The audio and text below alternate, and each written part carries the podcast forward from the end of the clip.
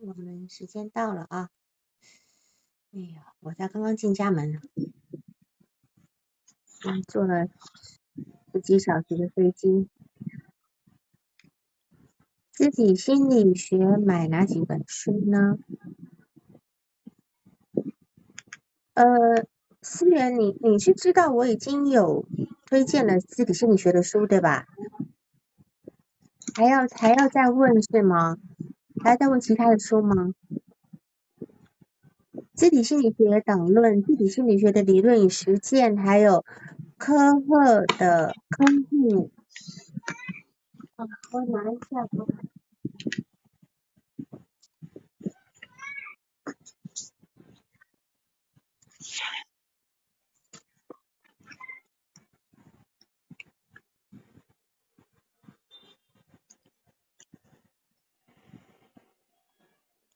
这两本对吧？这两本《自体心理学理论实践》，还有这个科特汉斯科特与自体心理学，还有一本《自体心理学导论》。看这个导论，放哪去了？还有一本《自体心理学导论》，这是最基本的。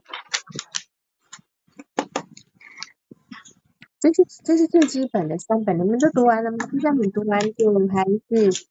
挺有用的。自体心理学导论、自体心理学理论与实践，还有汉斯科赫与自体心理学这三本，这样子。谁有空帮他打在屏幕上好了，好吗？那我们今天先开始督导好了。这个这个案例是在二二一年十二月二十八号对吧，王丽？二一年十二月十八号，是二十五次，现在是八十二次，对吗？八十五次，啊，八十五次，好，那就等于是又做了六十次，好，那么那你就开始吧，因为鉴于还是有一些人没有听过嘛，所以大师还是要把他的问题再说一遍，啊。好的，嗯嗯，对，对，这个奶粉的话，嗯，在之前度过一次，就是第二次晨报。然后在这过程中，除了过年放假和一些特殊的情况以外，在前七十七次之前都是一周一次，在七十七次之后呢，是咨询师感到觉得好像他嗯状态比较稳定，然后调整到两周一次的。嗯，在之前的过程中，其实来访有很多次在面临说，哎，比如说有有同事问他说。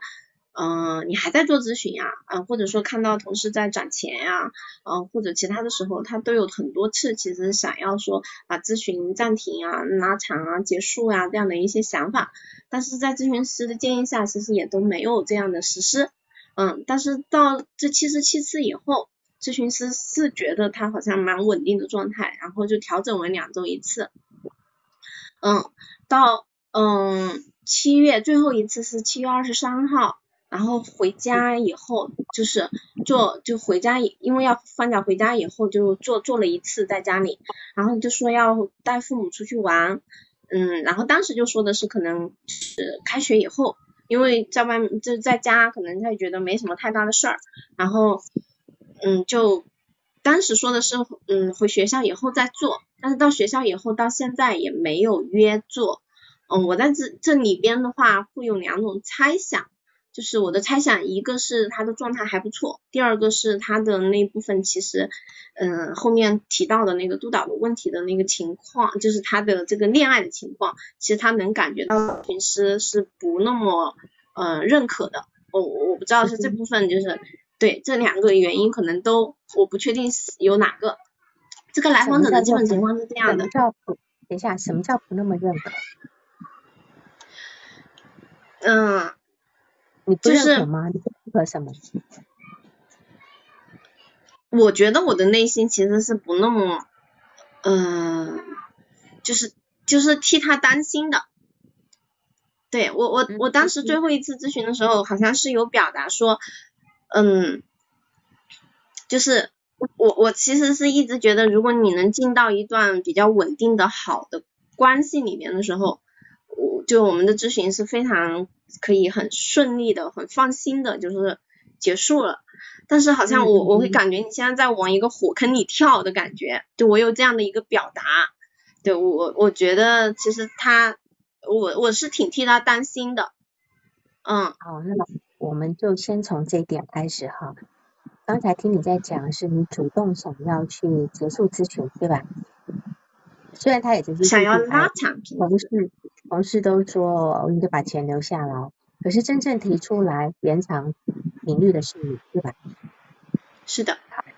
然后他也就同意了，他有有任何的，就是呃怀疑呀等等的吗？还是直接的同意了？他是有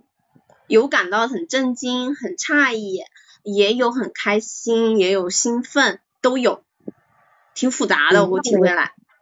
对，你认为他的开心、跟兴奋、跟震惊、跟的这个部分，哪一个会是比较主要的？我体会来是那个欣喜、开心，觉得他自己好像。我我不知道，因为为什么呢？当然这个议题我们等下再讨论哈。这个议题我又又可以列入一个强迫性重复的一个状态里面哈。我们待会再来讲这个部分。嗯，你就就是这个这个咨询师结束咨询的这件事情是一个非常重大的议题，极度重大的议题。要不然你先报告你的案例好吗？嗯，就这个来访者女，嗯，当时来咨询的时候是二十七岁，其实现在已经两年了，二十九岁了。对，她是学古筝专业的，然后硕士毕业以后。嗯，在在西安读的一所大学，然后硕士毕业以后，嗯，考取的南京一个军校的文职工作，当的是教师。他的家里边有爸爸妈妈以及小他四岁的一个弟弟。嗯嗯，来访者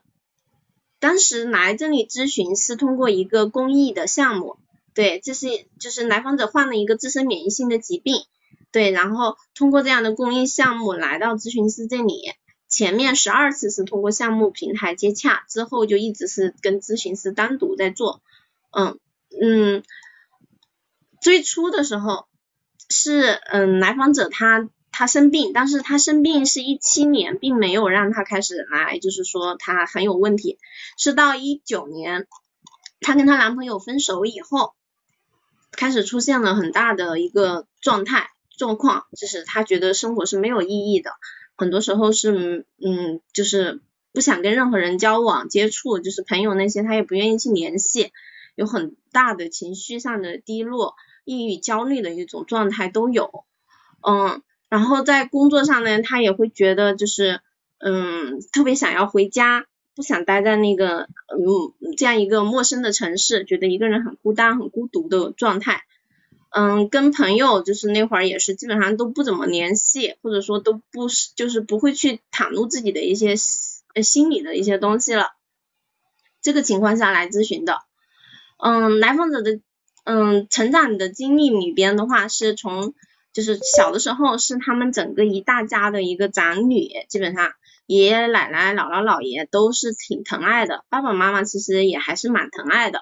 到四岁的时候有了弟弟，怀孕。然后，嗯，妈妈给他断了奶，四岁才断的奶。然后上幼儿园呢，是经常在哭，嗯，有一些大姐姐把他提前接回家。嗯，在六岁左右会有就是通宵，因为听错老师的一个，嗯，就是交要第二天领成绩单的时候要交一个作业，他听成了，其实是整个暑假的作业。然后所以他就熬夜通宵来做这个。做个做这个作业，妈妈劝他睡觉也没有用的一种焦虑的非常的状态。嗯，八岁左右的时候，他发生过一件事儿，就是嗯，从两三岁就是八七八岁开始，他就会说他做做打仗的梦，然后问他为什么会开始从那个时候做打仗的梦，他想到了一件事儿，就说嗯，他从来上课的途中都不会去举手去上厕所，都会等到铃声这样的一个嗯。规定的时候才去上厕所，但是有一天他终于鼓起勇气举手去上厕所，结果呢，在厕所里面遇到了一个成年的男性，嗯，露出了他的生殖器，然后在手淫，然后挡住他的路就不让他走，最后还给了他两毛钱，然后突然间可能就就突然这个男的就走了，他他后来想是说可能听到老师上厕所的脚步声，这部分他是到了可能很。六七，就是到了比较晚的时候，可能都都五六十次的时候，大概，嗯，然后提到这样的一个事情的，对，嗯，他这个事情以后其实是非常的有一些害怕、恐惧，他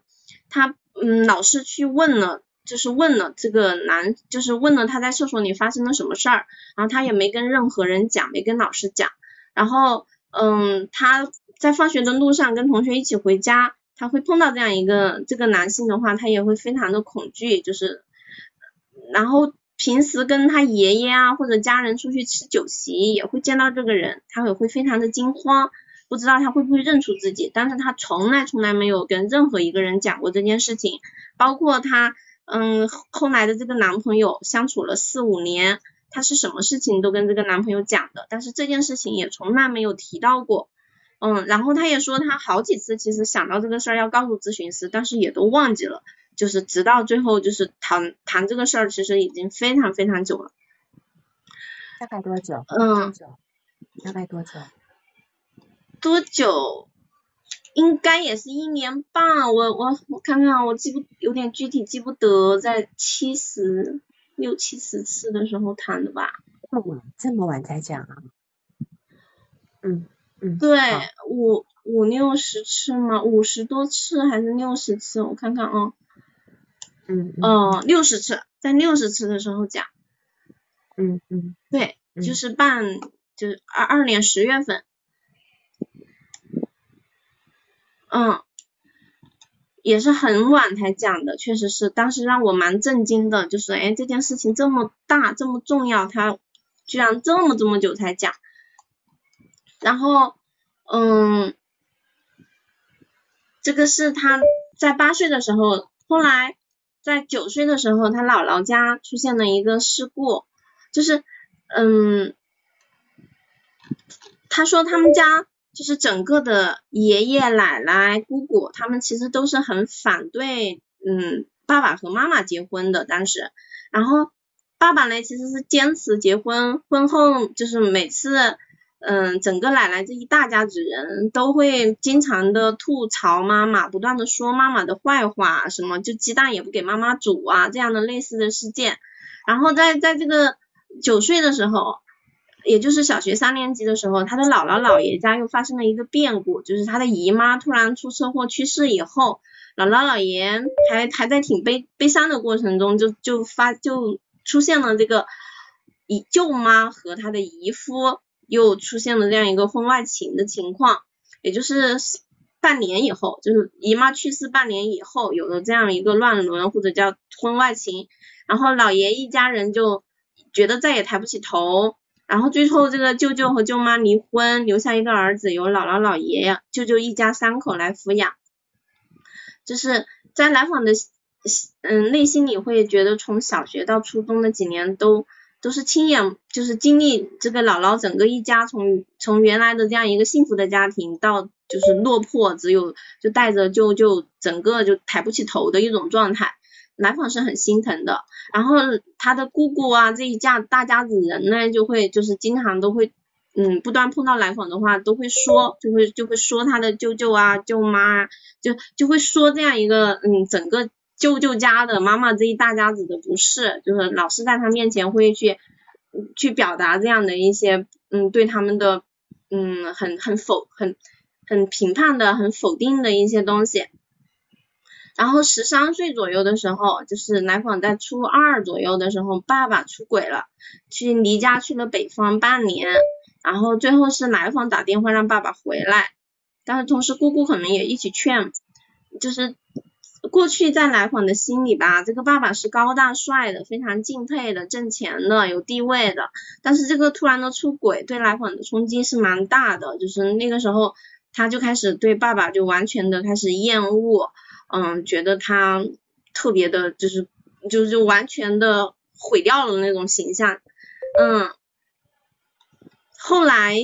但是在后来他大了一点，这些嗯学业的呀或者工作的事儿，他还是会跟爸爸商量，但是他内心就没有了对爸爸的这部分尊敬、尊重，都都没有了。他很多时候会觉得。嗯，爸爸是不负责任的，就是对对整个家庭不负责任，然后呢，嗯，对他经常是惦记着他的钱，去问他挣了多少钱啊，这样的一些情况，嗯嗯，包括他的嗯弟弟，不管是结婚还是说弟弟的很多的事儿，他们家人都会让他去嗯为他付出。所以他一直在心里面会觉得他自己是樊胜美，就像樊胜美一样，就是会不断的被家里人，嗯，去掏空去付出，都都得不到家里人的那些好的好的部分。嗯，包括他回家，可能比如说去饭店，都是他掏钱，主要是就是这是让他其实很多时候都不想要回家，就回家其实对他来说，嗯。很多次过去回很多次回去都是更加的情绪不不好的，让他更崩溃的一种状态。但是在最初的时候，他是还是很惦记着想要回家的。然后十八岁的时候考上的是二本的一个大学，不满意，嗯，后来就所以他嗯本科毕业以后就考研嘛，考研其实他还想考博，只是在研究生的时候他。有一段时间突然就开始没有了目标，觉得研究生导师不好，然后他不开心，然后熬夜，最后就是生病了，研二的时候发病了，也后来研三他就开始就是没有了一个读博的这样一个心力劲儿和目标，他就去找工作了，突然找工作其实也是很很迅速的，花了一两个月的时间就考了这样一个军校的文职，还是蛮顺利的，但是他考出来以后也觉得自己并不开心。所以那会儿他开始觉得自己有一些问题，然后他在大二的时候，嗯，他曾经就是这样，他是这个男友应该是初中，我记得是初中、高中都是他的同学，他都一对他一直有好感，因为他觉得这个男生其实是非常的上进的，学习很好的，嗯，然后大二的时候，男友频繁的跟他联系，每天聊天，到嗯大三他们考研成绩出来以后。才正式的恋爱，男友跟她告白，嗯，但是在这样的一个研究生，嗯，毕业考上文职以后，在一年多，就是被相处了这样的四五年的男朋友分手了，嗯，然后在这个，嗯，这个分手了半年以后，大概半年，半年到一年左右的时间，她开始做心理咨询，整个从二一年六月份开始的。然后我们在前面的嗯前七十字里边，我会觉得他都我们讨论了很多对前男朋友的嗯这部分情感的一些就是内内心所有的那些放不开的，就是他他其实非常的爱恨情仇的这部分挺多，就是对对男友很多的，就是其实是一直很关注他，每一天他都会看他的头像。嗯，每天早上起来第一件事情可能就是先看整个男友，就是虽然断联了，但是他可以找到他的支付宝的头像呀，呃，微信的头像呀，他去搜一遍看一遍的状态。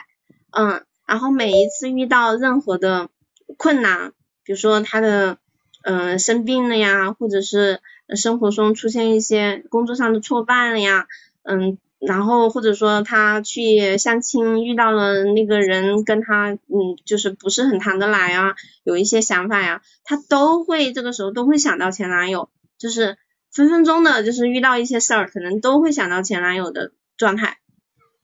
然后还有嗯前面这些就讨论，同时讨论了很多关于他的同事啊，跟同事的关系，跟朋友的关系，关于金钱，关于他的家里人跟他的金钱的这部分。还有关于疾病，他对疾病来说一直会觉得他有了这个疾病就整个人就不好了，就不是一个正常的可以结婚可以生育的女孩女性了，所以他一直每一次谈恋爱之前跟别人去去之前，他第一个反应就是我是一个有病的，嗯嗯，整个在在前期实是里面谈论了很多这个状态，然后。这个过程中，因为他每次放暑假和寒假都会回家，回家里面会可以体会到他的情绪会更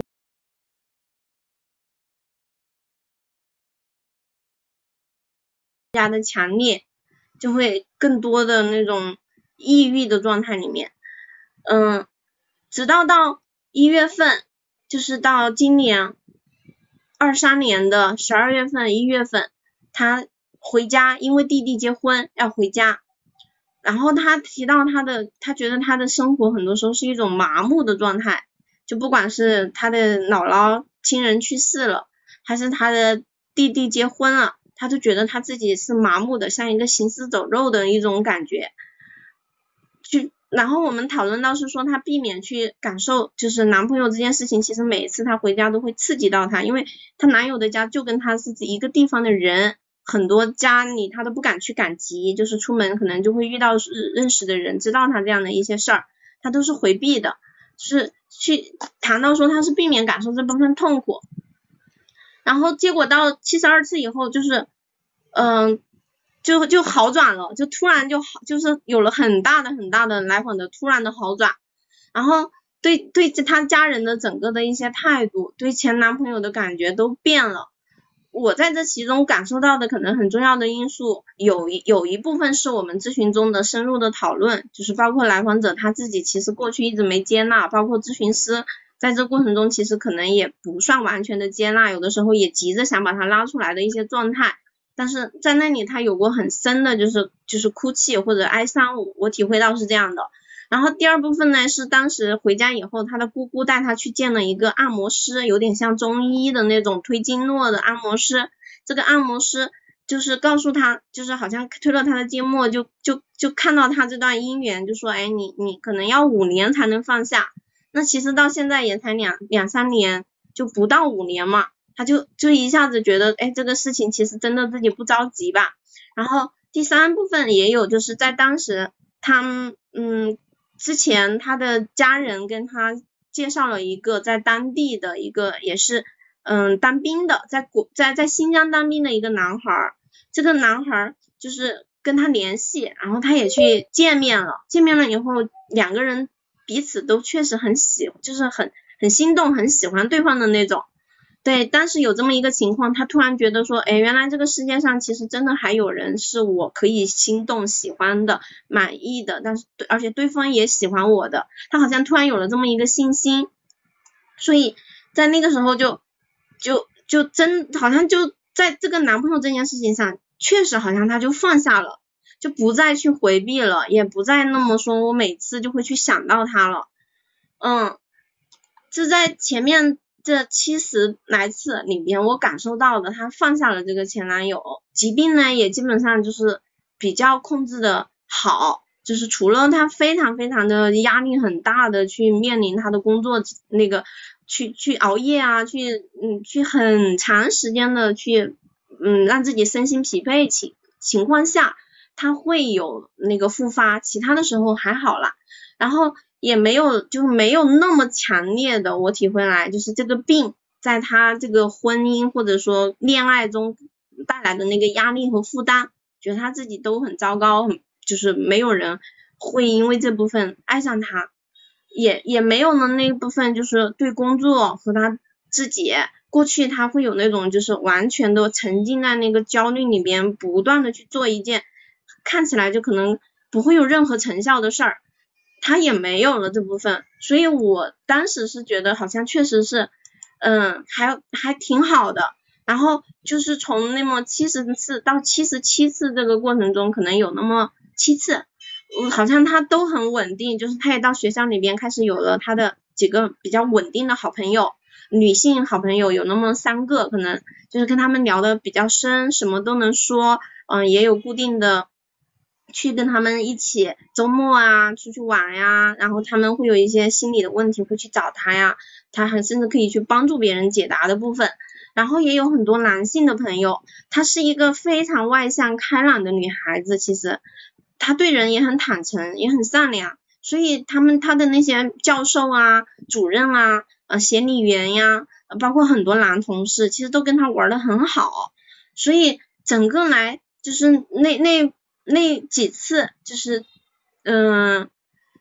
就就那那一段时间，那么三个月里面，可能两三个月里边，我会感觉他每一次咨询都是都是挺稳的，还是挺开心的，挺好的。那于是咨询师就提出可以尝试调出调为两周一次来看一看，是不是说哎自己两周一次也蛮稳定的一种状态，嗯，所以就是嗯这样子的情况下，在七十八次的时候，七十八次的时候，嗯，七从从七十八次、七十七次以后，我会觉得，嗯，到八十五次都有了很多男性的出现，就是这这些男性都是他在学校里边的。同事很多，嗯，包括就是嗯，从有一有一次开始，第第第多少次啊？我看看，他跟一个男孩子是五几月份？五一，好像是五一，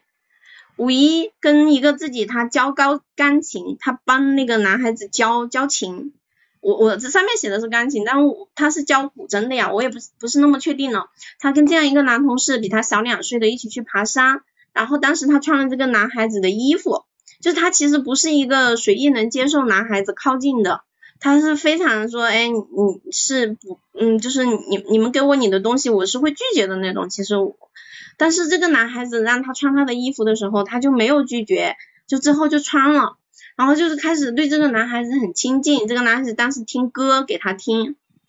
然后在这一次以后，那个时候是五一，五一他跟这个男孩子就就就莫名的跟了一群人去爬了山，以后他感觉特别好，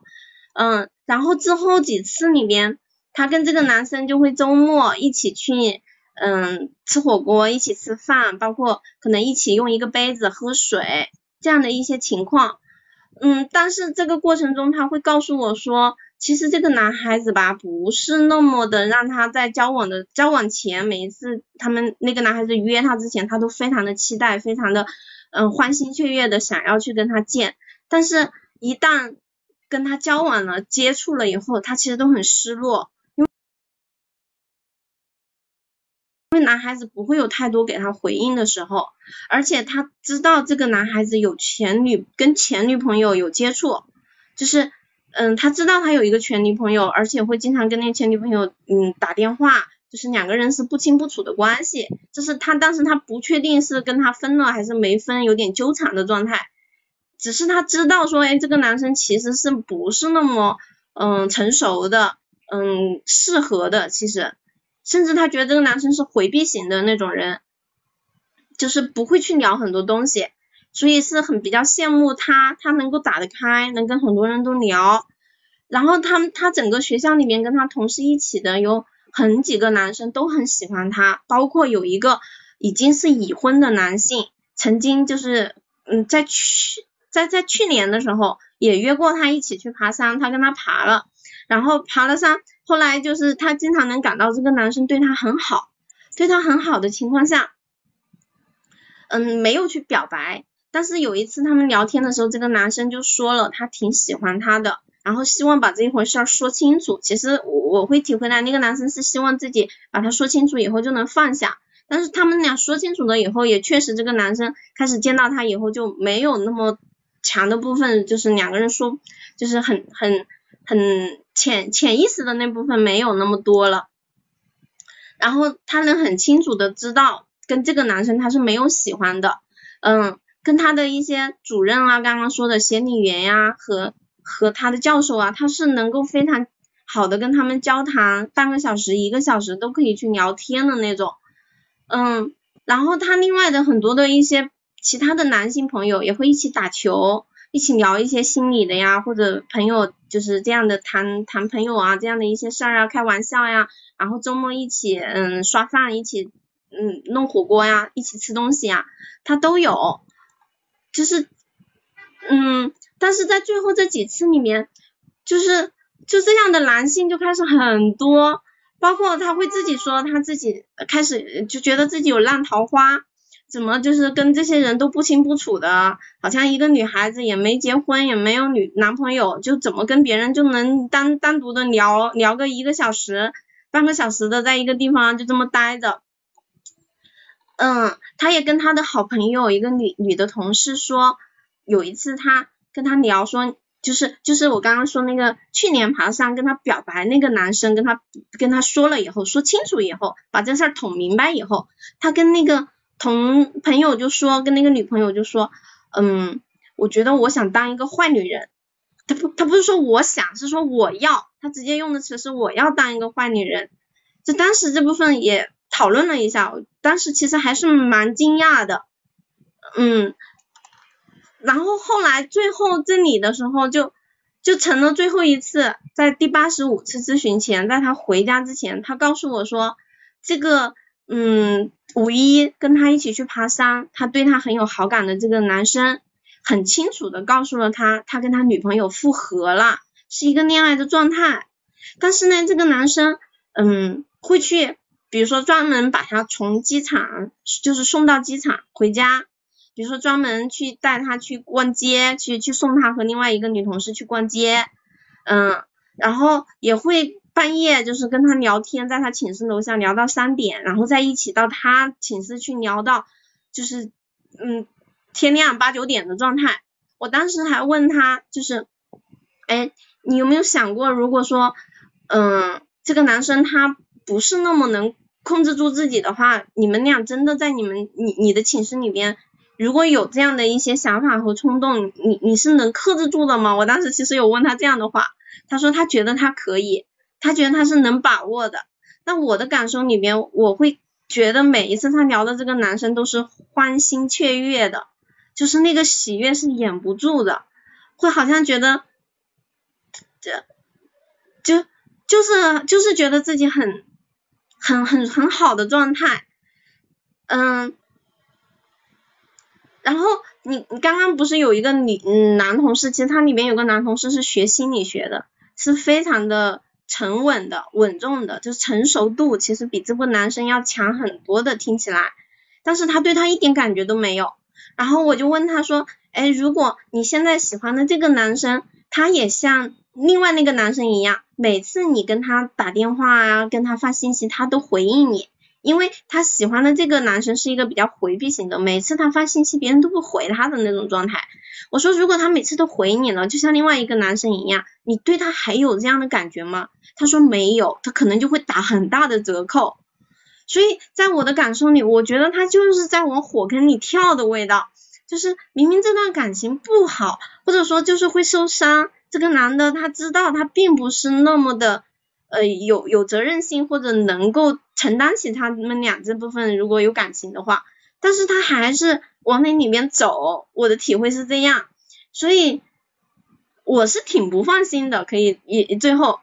但是到现在我觉得他没来。所以我就有两种猜测，一种就是他其实状态还是不错的，第二种状态就是他跟这个男生这部分还是在一起的，可能是觉得我不能够接纳他的，或者说我可能会反对的，他他可能没，就是就是就是回避也没来，我是这么猜测的，对，所以我今天督导的问题就是，嗯，就是第一我的这部分。就是本来想要结束咨询，其实是错的，对，其实可能我我自己是不确定的了。然后第二部分就是对他的这部分，为什么一定要跳到这个跟这个男孩子在一，就是这么对他喜欢的部分，我我确实不是那么理解，我是困困惑的。好，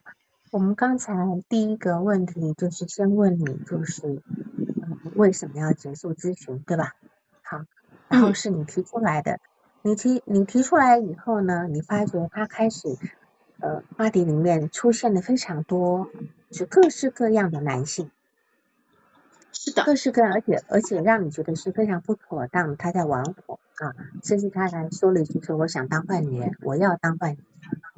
那么在这个地方来讲，我刚才就提到，就是说你要知道哈，他其实是很害怕被抛下。他很害怕我，我把你这件事情，呃，当然我们先不去谈你的反应期，你为什么想要结束？还有你在这个咨询过程中，你对他有非常多的担忧，或者你对他心疼等等的这个部分，你希望他可以过得快乐一点，就是你可能对他有，呃，比正常还要多一点点的担忧、跟期待、跟心疼，是吧？嗯，你在这个讲了好几次哈。好，那么你既然是这样的话，你可是你居然会去听，听就是这，这是什么？为什么呢？这为什么？还是你你你承担不起了呢？你承担不起这种这个反应型的这个给你的那种心理的那种沉重感。好，这这里面有几件事情，我们是可以连起来讲。说你的反应型，哈，当然有有可能你自己的部分。再来就是说，他曾经说过，他曾经说过，他很害怕自己被抛下来。譬如说，所有人都结婚了，就他没有结婚；呃，所有人都干嘛，就他没有干嘛。你记得吗？他非常害怕被被丢下来，只剩下一个人的感觉。嗯，他说。尤尤其是那一次，他呃网络不好，他打电话给你打了两次都没有都没有打打通，随即他就想到你是不是发生了什么事了，甚至他会想到他的同事一个马哥是不是心脏没有来办公室，是是不是心脏病发了，飞机失事等等的，还有他之前的前男友没有给他及时回报信息的时候，他也会非常惊恐的在生气，对吧？哈。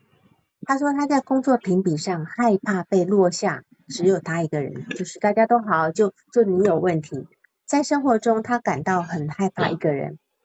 因为因为这个件事情要就要联系到一件非常重要的事情，就是他在五六十次才告诉你的那个厕所的那个猥亵男事情。我我会发觉他到目前为止有非常多的心理状况跟这件事情是相关的。他都不敢说。他说，那个猥亵男的事情发生以后，他只敢一个人承担这个秘密。但是他们老师是知道，他的班主任是知道的，所以他很害怕，他很害怕一个人承担这个秘密。他很害怕他同龄人的女友结婚留下他一个人。然后呢，还有包括他幼儿园没有写完作业，其实是真的担心没写完吗？还是担心只有他一个人没写，还有这件事情就发生在猥亵男之前，因为他这个只担心自己只有自己不好的这个事情，是充斥在他的心里的，他很害怕被抛下，所以他现在会告诉你说，他的男朋友，他的男朋友离开的原因是，他的男朋友之前。好像曾经就是说，呃，两个人其实已经聊天聊了一年多了，一直等到男朋友考上了研究生以后才跟他表白。然后他后来解读出，是因为如果男朋友没有考上的话，提前跟我表白，有可能会被我拒绝或抛弃，是吗？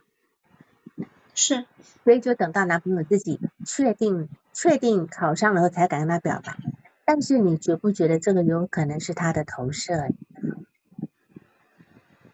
有可能，有可能是他的投射。对，就是说他担心自己如果没考上，人家就不要我了，对吧？都就不要我了。然后呢，事实上这个也是他担心被抛下的一个。然后呢，还有他有提到，就是我们先第一个，我们先讨论她男朋友的问题。她到目前为止，她都没有从男朋友的这个伤痛中走出来。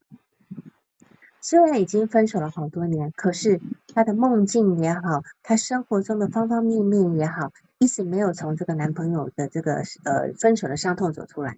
就是说，上一次的督导啊，上一次就是呃接近两年前的督导里面，我们提到她很容易受到别人的影响。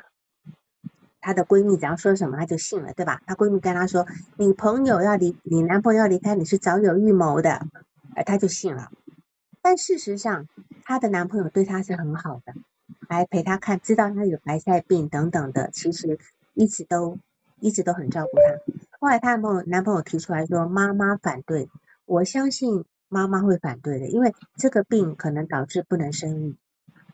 因为我不知道大家知不知道白菜病，上次我们有讲到，白菜病是一个免疫系统的病，而且是跟血管疾病相关的，会导致你的最最常见的的状态就是口腔溃溃疡，还有那个呃就是呃女性阴部的溃疡，会不那这东西可能就会影响生育的，对吧？所以如果今他在研究生毕业的时候想要提出订婚的时候，对方就开始迟疑了，因为对方要去跟父母讲呀。父母不答应的可能性是很高的吧？如果今天你假设今天王丽你有儿子，你说你的儿子要娶一个可能可能有生理有残缺不能疾病的人，你会同意吗？会考虑白塞病，白色的白，塞车的塞，这是一个疾病。当时这个来访者来咨询是透过罕见疾病的公益机构来约王老师的，前面的好像是十次还六次的次六次对吧？六次的免费一块钱咨询之后，后来就转成了你们的个体咨询对吗？前面六次是一块钱，然后六接着六次是九十九块钱，然后是转为个体咨询。对对对，啊是啊，就是说在这样的情况下，这些其实这些呃白塞病它都是一个很明显的身心疾病，它是一个非常深明显的身心疾病，跟你的情绪有关系的，而且是跟免疫系统方面的问题。来访者小时候一生病就被带到医院去打抗生素。这是在大陆非常呃错误的哈，几年早年非常错误的一个医疗办法，一生病就拉去输液，一生病就拉去输液，这个东西其实抗生素用太多，会导致一个人他的免疫系统是会就是会很糟糕的，就就就就是免疫免疫能力就下降了，下降了。所以来访者得到这个免疫系统的疾病，我不知道跟早年这个部分有没有相关哈。总是到医院去打这个部分。好，那我们来看哈，我们两个人恋爱了那么多年，到了后来，当我想要跟你分手的时候，我觉得不会是一朝一夕就决定的，我一定是在心里掂量了一段时间，除非我们俩之间发生了一个非常重大的事件，可能导致我们马上分手，对吧？一般都是我们的爱的火花逐渐的熄灭，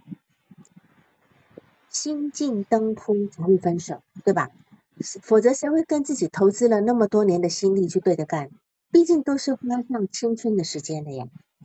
就是说，没有什么预谋的分手，没有，只有考虑要不要分手。这不叫预谋，这叫考虑。因为我觉得，只是在心中逐日的思考，我们两个合不合适，你合不合适，然后到最后，我就真的想放弃了。真的，当然可以说是两个人不合适。嗯，男朋友要分开的原原因呢？有可能是就是觉得想一想，大概也不合适这么多年哈，对吧？然后呢，但是她却把男朋友想成是一个渣男，他把男朋友想成是个渣男，你始乱终弃，你有预谋要分手。如果今天你要这么想的话，你其实在座的任何人，你对于你这样的分手，你是这样想对方的话，你其实对不出对不起两人多年的付出。除非在这一在这个相处过程中，是你一味的要，一味的要，对方一直不要，一直不要，你还一味的要的这种情况下，我们另当别论。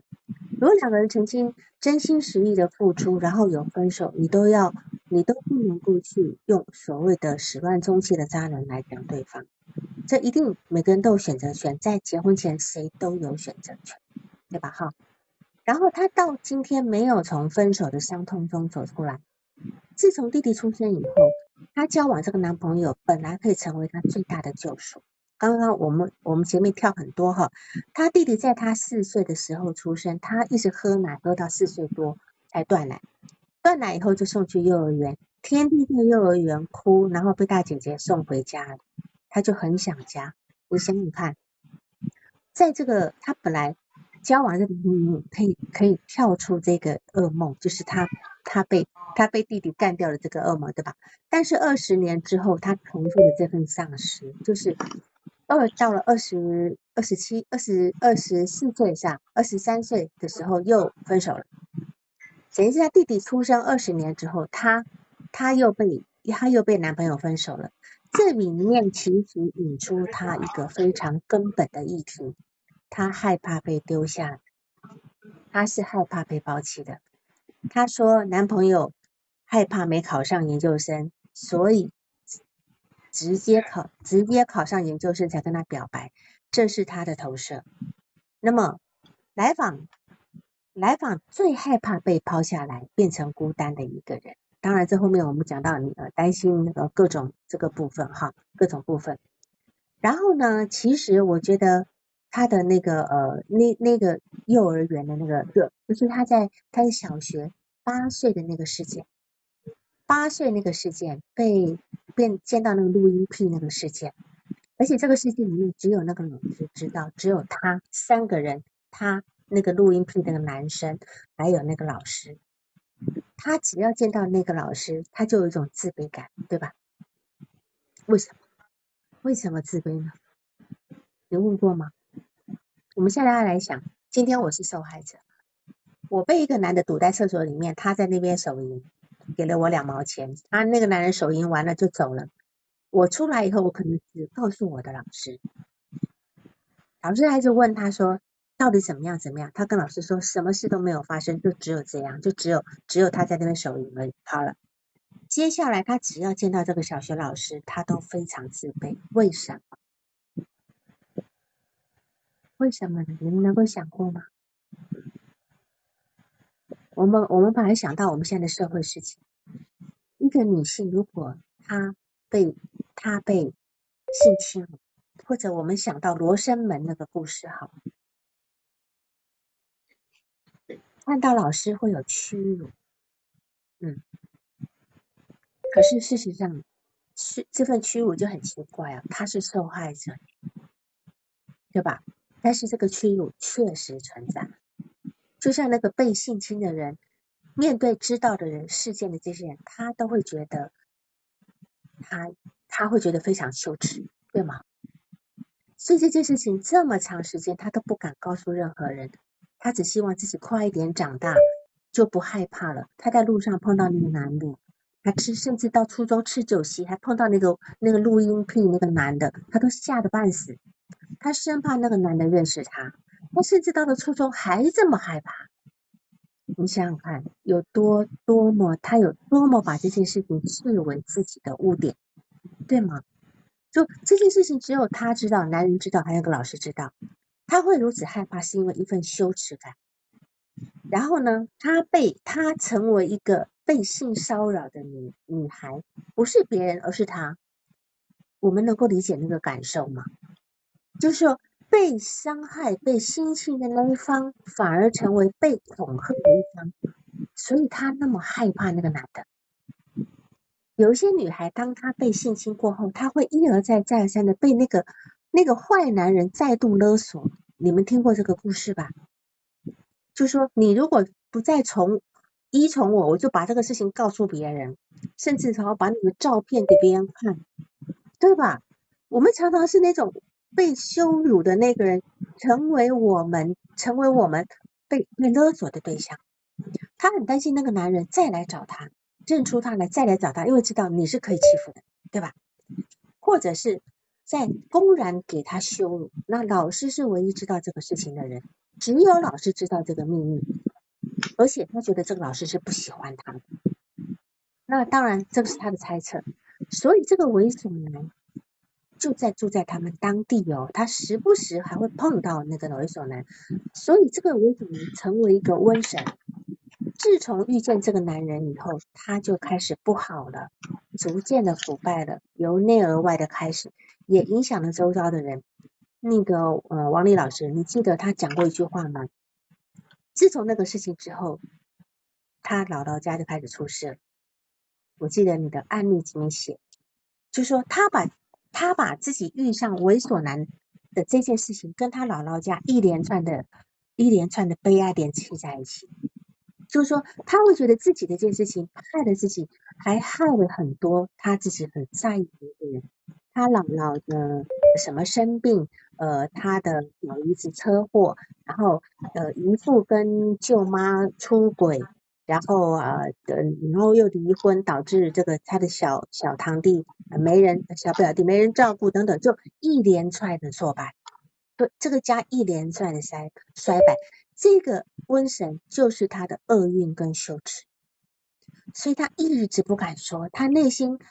可能有非常多的那种很糟糕的感觉，很过度的要去去表现的感觉，到底跟这个这个部分有没有相关？那这件事情有没有很好的讨论？好，一直到了七十二次，王老师觉得他不错了，好，然后跟他提说。七十六是七十六是提说我们开始个两周一次，慢慢拉开间隔是吧？是七十六记七啊，是吗？王丽？七十一吧，七十一还是七十二？你七十一讲的，他七十二的时候感觉良好。嗯嗯，那你这你这不是很明显了吗？你七十一告诉他我们开始慢慢的拉开了，我觉得你已经不错了。你都说他不错了，他还能不错？他还能不好吗？在七十二来的时候就表现的非常好呀。你会觉得好像神奇一般的，七十二是突然之间想通了，不是想通了，是你刺激到他了。因为他在别人眼里就不能做一个不好的人，他本来在你这边是很可以说啊，干嘛干嘛的。好了，你觉得你觉得哎你好了啊，你觉得不错，你可以结结果他就只好把他那些不好的东西再收起来，他又要武装起来了，他又要武装起来，所以但接下来他就开始做一个坏女人。他就开始讲这个男的怎么样，那个男的怎么样，讲一堆一堆，很我我看到后面也是，我也突然纳闷了，怎么突然之间这个男性怎么，对对对对对，好几个四五个，不是他四七十一七十二次的时候就开始好了，然后七十三七十四七十五七十到七十五七十六七十七。七十七才换了两周一次，但是你对啊，才才开始说，才开始说我们就是哎，我讨论，那那好像你什么时候告诉他我们俩都已经？你刚刚不是说七十一次吗？你是什么？不，七十一次之前在讨论，七十一次的时候他开始突然，不，七十一七十二的时候，对对，七十二次有一个有有一个非常大的嗯进展。或者是哀伤，对对，他在回家，他弟弟结婚，然后，然后再回学校，然后再回学校那一次之后，不，不是我在跟你说他有进展，但是我跟他没有说有进展，然后后面就是感觉到说他，嗯，到七十二、七十三、七十四、七十五，嗯，到七十六，他都在说，就是都都挺好的，确实是感觉来，就是有那么可能两。对，两个月的时间，确实是都觉得他每一次好像都在说他挺好的。是的，是的，因为我觉得呢，他其实在这个部分呢，其实重复于他跟他家里的问题。你想想看，他小时候一天到晚生病哈，甚至到在他大学的时候生病还要回家转了好几趟车回家，让妈妈带他去看医生。可是突然之间从大几开始，他就自己自力更生，不再拿家里的钱了。甚至还给家里提供金钱支持。他大二的时候，他的姥爷生病了，他妈妈跟他要了三千块。以他那个年龄，三千块钱在他们那个地方，相相当于一个工人一个月的薪资，差不多吧？那么多年前可能差不多，差不多哈，八九年前哈，在他们三星的地方。一个工人的薪水，他再怎么打工，他拿出三千块钱给他。然后到了研究生的时候，他弟弟要结婚，居然他爸爸跟他要了五万块，五万块哦，这又是四四年前的事情了吧？差不多四年前、三四年前的事情。五万块钱，我们一个我们一个打工族要存个五万块都不容易了，可是他居然愿意拿出来，这里到底代表着什么？金钱对他的意义，我们上我们上次督导提到，金钱对他的意义。他的妈妈一辈子在家里没有赚钱，对吧？然后呢，自己在大学呢就用赚钱来表达自己是有能力。在他的家庭里面呢，他跟他的妈妈其实一样，一直被剥夺。弟弟的结婚订婚，在他来讲还是学生都要给钱，还不是小数目。而且他也没有办法理直气壮的拒绝，但是为什么来访者要答应呢？他可以说我钱没有钱，我没有那么多，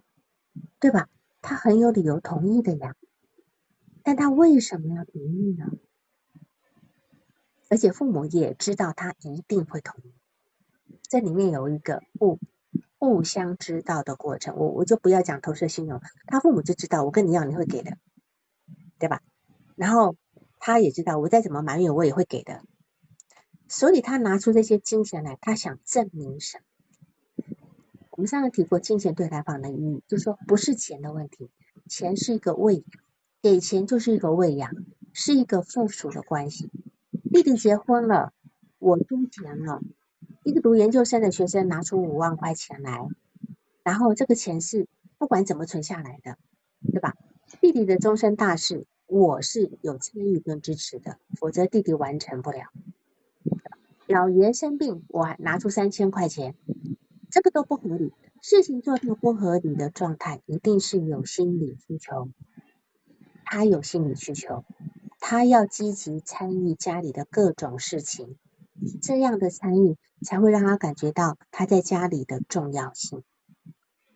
他要成为家里最重要那个人，就像他在外面要成为最好的那个人一样。能理解吗？就是说，他其实不需要把自己过得那么苦。拿出五万块钱来讲，我们现在很多上班族一个月都一年都存不到五万块钱哦。他可以一口气拿出来，对吧？然后，当然，我们再回头来看，就是说，我们再回头过来讲，你很你很纠结的这个解决，就是要结束咨询的问题。你后来也说了，你说你你觉得好像要结束咨询不太对，对吧？不太，就是有有有限考虑了，是吧？好，就好像似乎还可以再有一些空间，就是你看他他。他在他在他家里，一定现在的状态就是那种被需要的、提供的，事事都很好的一个人。他在家，他现在生病也不告诉他家里了，因为说了以后，每次得到的反应都很让他很崩溃。所以他现在独立自己自己面对自己的疾病，不能够再像小时候那样子，一生病家里就会照顾他。而且反过来成为一个要支撑家里的，可是这带给他非常大的一个压力跟心理上的负担。所以后来在你们咨询过程中，他讨论到他开始用麻木的方式来对待，对吧？用麻木的方式来对待。好，用麻木的方式来对待，麻木的方式是一种是一种健康的方式吗？他好像觉得说。我可以不用再被家里影响，不再被姑姑的情绪不影响。他好像觉得自己这样好像还蛮蛮有进步的，是吗？没有，不是，那那是他觉得是有问题的，是有问题的，什么样的问题呢？他觉得这是就是像一个行尸走肉一样，是其实是有问题的，不是真实的。对呀。所以在这个地方来讲，他这个地就从就从这个问题来讲，我们就觉得这地方至少是不是一个可以结束咨询的点，对吧？他麻木是对他自己的保护，他保护他一种失败的情感，这个情感除了前男友对前男友外，还有对自己的父母，还有以及他对他自己的失望，他对他自己失望，他也必须用麻木来来来做一个处理。他必须放下所有这些期待，在没有办法放下这些期待之前，他只能麻木。他如果不能够期待他的家庭，不能够期待他的男友，不能够期待自己的优秀，他只能够麻，真的理解，对吧？好，所以这个地方是是他还蛮大的，所以在在他麻木的时候，他开始游戏人间了，他开始就像你讲的，开始。往火坑里跳，没感觉嘛，对吧？他以前还洁身自好的呀，生怕生怕人家说闲话什么，他现在就这个这个这个的，所以你会替他非常担心。然后呢，他当然不知道是他的盲目引起他往火坑里跳，然后还是因为你的担心导致他现在还没有来，因为他感觉到你跟他，你不能够体会他。你现在如果要要再把他拉进你的咨询的一个呃，就是工作联盟里面，一定要去解释他的这个行为背后的需求，就是麻木的需求，还有他现在做一个坏女人背后的需求，要要我们共情到那个位置上，他才他才能够感觉到你是理解他的。才能才能够，他也从他也才能够接受你对他的担心，否则他会认为你是对他的否定，这样理解吗？这样子就会破坏关系。我我会我会感到我听到的和那个我做的咨询跟王老师讲的有偏差的部分，王老师就是嗯，对，就是就是其实就是刚刚我们说到的这些麻木以及对男朋友的没有放下。那那些或者说呃还有他跟家里人的这些关系，都是在七十次以前，七十一次，七十七十二次以前，在他就是过年二月份回家以前，对对，然后在回家的时候之前就是有两次讨论了这个麻木，然后在七十二次回家那一次。是一个对麻木以及我们的咨询关系里边，我对他的很多的那些担心，或者说我觉得我没给到他，到底我们俩发生了什么？对，有了一个很充足的讨论，对，以及对他跟前男朋友和他在家里边根本不敢出门，他对他家这些所有人的那种怨气，就是都有一个，就是好像那那一次里边，我是觉得我的感受是就是很比较彻底的、很全面的。去聊了这部分，然后在这次之后，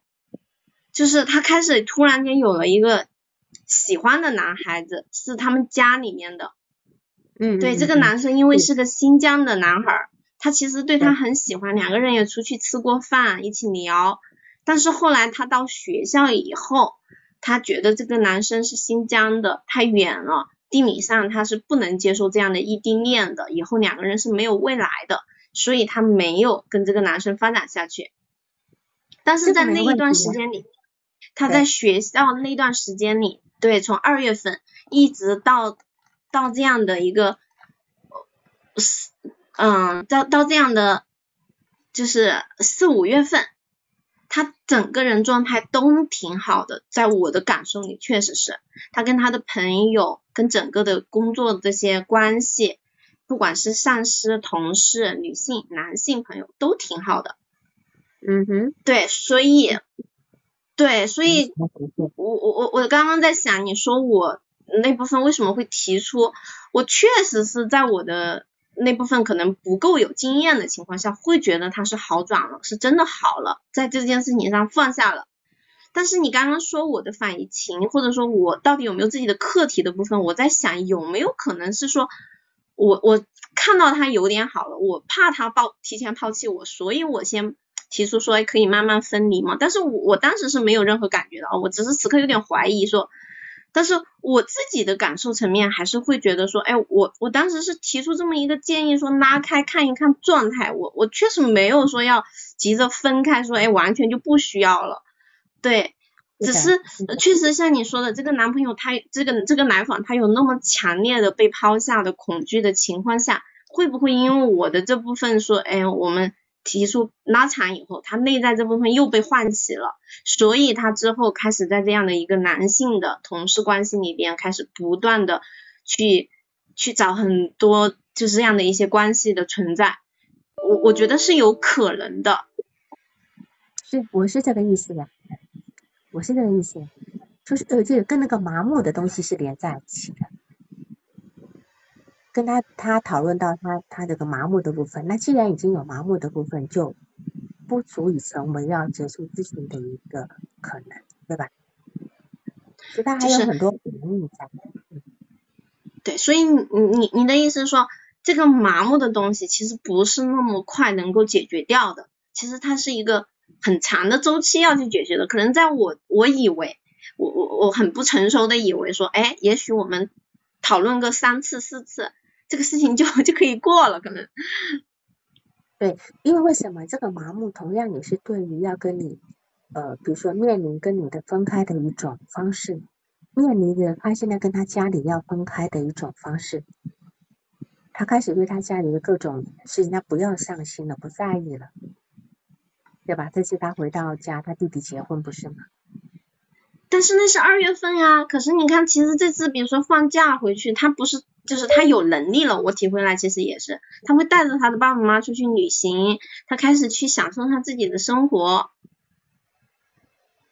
对，这这这当然，我们不，我们讲一个人不好，不可能全部的都都不好，对吧？哈，就是说他会用他一种新的防御方式在在过日子，他用一种新的防御方式。如果说他没有带着那样一个麻木的话，他可能。也很难那么靠近他的父母，你你要想想看这个可能。所以你认为他现在还是麻木，呃，不知道，就说他在防御很多，有那么快吗？他本来还在呃有各种不舒服，还不愿意回家讲，对，对吧？有这么对，半年前他是麻木的，就这么放掉了吗？对吧？就这么放掉，他就完全波澜不兴了吗？他甚至还提，毕竟还提到他会嫉妒他的地形。哦，那这个东西，因为今天这个内容太多，我真只有挑最重要出来讲。他这个嫉妒他的弟媳，甚至嫉妒他的同样一起进来的女同事，这些都是一个呃界限的那个部分，就说只要有人比我好，我就不舒服了，我一定要比别人好。这也是他一个课题，很重要的课题。但这里我没有办法去去说，没时间说这个部分。好，所以比如说我们讲家对他的意义是什么？家到底对他什么？如果说今天他他对家里有这么多的期待，他是如此的关心他的老姥姥姥爷家的这些所有的事情，他都觉得很心疼。他希望自己长大以后有钱能够拯救这个家族，对吧？然后呢，他现在乐岁家对他的意思什么？讲一句话，他很喜欢，他最享受的感觉是大家围在一起吃火锅。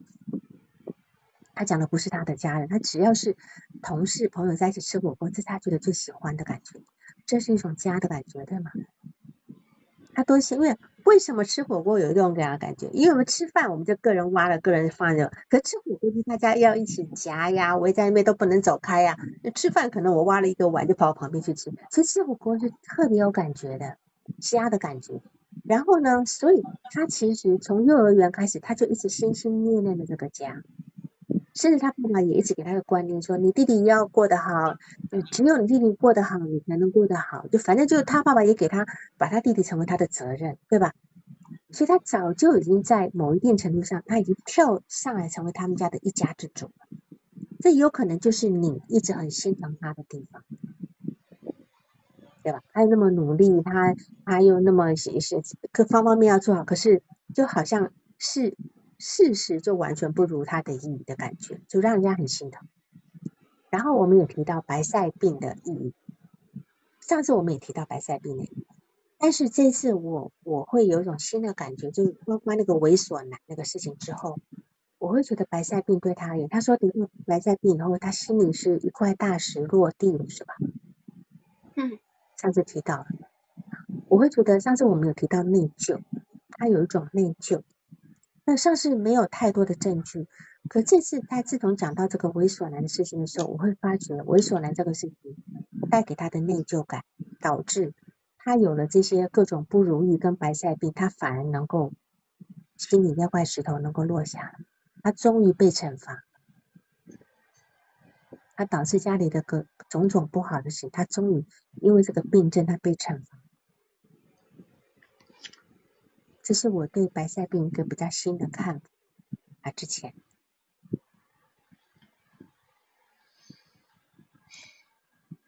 刚才我们讲到金钱的意义，还有另外讲到梦，还有他他做梦梦的很有意思哈，就是嗯，他梦到了，就是他说他从小学二三年级就开始做打仗的梦，他碰到那种猥琐男是在小学二年级对吧？嗯。他从二三年级就开始做打仗的梦，然后呢，那这个时候，嗯，他就联想到他去碰，去到厕所碰到这个男，是这么联想过来，所以这个联想是很有意义的。其实他的内心从那个时候就充满了杀戮了，生活对他而言是一场战役，就是他一场战役一场战役的打下来，老兵不死只是凋零的。那最后只能不靠身心疾病来退出这个战役，退出这个战役了。但是他事实上，他虽然退出这个战役，他却是患有这个叫应激障碍 （PTSD）。PTSD，他常常处在这个焦虑跟恐慌当中。当当一个焦虑跟恐慌一来的时候呢，他可能就又犯病，承受不住，他又犯病。只有犯病能够去。去怎么讲化解他承受不住的紧张跟焦虑，或惊恐跟焦虑，病这个病是他承担的这部分的情绪，然后他又另外做了一个梦，就是他梦到去打仗，很有意思，他梦到去打仗，哈，这是你你报告写的，然后呢去到个战场上，就对方跟他一直发射发射炮弹，对吧？不断发射，然后他这边一直丢手榴弹，但是对方呢都投不准，可是他却一投一个准，是吧？然后最后把对方都消灭掉了，最后他还被毛主席接见了，呃，毛主席或者他们的政委接见了，你知道吗？他就很高兴的坐车回去了。这是一个什么样的梦啊？这会是个什么样的梦？我我我觉得这是一个夸大自己的梦。我不知道这个梦在什么时候做的，什么时候不做梦，你知道吗？因为这个梦可能跟你是很有关系的。当一个来访者在在咨询中会梦见这种夸大自己的梦，好，就胜利者的梦，通常是从咨询师这边得到很好的指引。咨询师能够给他一个支撑跟建议，他的夸大自己才能够重新的修复、恢复这样子。所以他在梦中，他无所不能，把对方打得落花流水，还被最高领导赞扬。这其实是他一直以来的心愿，对吧？在任何地方，尤其在自己家里跟工作上，他都希望得到最高的荣耀，被最高领导的欣赏。但是在现实里面，他一直是挫败。那么虽然在别人眼里他还是不错，但是他就是无法接受还不错的评价，他需要独一无二的优秀，而且无人可及的这个部分。然后他会做这个梦。一定是在在他的你们的工作中，你给他的这样的感觉，所以你要可能要查一下这个梦到底是什么时候告诉你的，很关键，很关键，好吧？当然，当然，你你在咨询中，你也对他很多的一种在意跟担心哈。究竟是来访者带来的，还是说你自己的一个议题？但是是否也是一种一致性的反应期？一致性的反应期就是说，你你他也一样对你的担心跟在意，你们两个是同样的，你对他很担心在意，担心你自己不让没有让他满意，他同样也担心他不让你满意，对吗？他也表达过，对吧？所以你们俩在这个地方是一致性的反应，所以他因为他有一个很强烈的不配得感，那么在这个地方里面，同样的你也会有一个不配得感，担心自己做不好，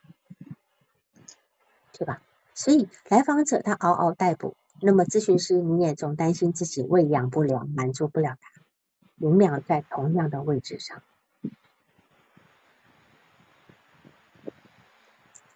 这样理解这个部分吗？你们两个这个地方是一样的，所以可能接下来他来再来工作的时候呢，我觉得应该再好好的去谈一下他的后半期的这两三个月的突然间的转变。他说你可以好好的谈一下，究竟是防御，还是他真的很想要换一个样子活一下，对吧？你也不用觉得太挫败，我们一定是。一定是有一些事情发生了，然后我们可以去。你自己也说了，你觉得好像突然感觉到这个结束是有点呃不不是那么恰当的时机，对吧？好，你可以再再考虑一下，这个是一个很好的考思考的点，尤其对于这样一个来访者，非常的敏感跟脆弱。好，那你还有什么问题吗？就。没有东西都没有，尤其是大家我我听懂你的意思了。大家的，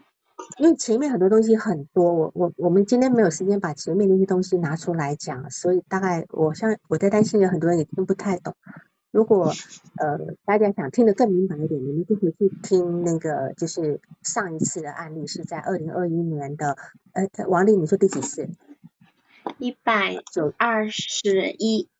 一百二十一次的，一百二十一期的，一百二十一期的那一期，听完再来听这边，你们可能就很能够连得上来，很敏感。因为这次新的资料还补充了蛮多的，所以我就没有再去回顾之前的那个东西。好。那我们接着讲，好吧？好，那么就这样。好，谢谢王老师。推荐什么书啊？我不我不知道你需要哪一方面的书，创伤的书，我我不知道。当然有很多是我们讲创伤疗愈的部分。去哪里听啊？喜马拉雅好吗？去去喜马拉雅听。好，就这样子了啊。那我们今天就这样，好，拜拜，拜拜，拜拜。嗯，对对，我今天七点才进家门的。嗯，好，拜拜。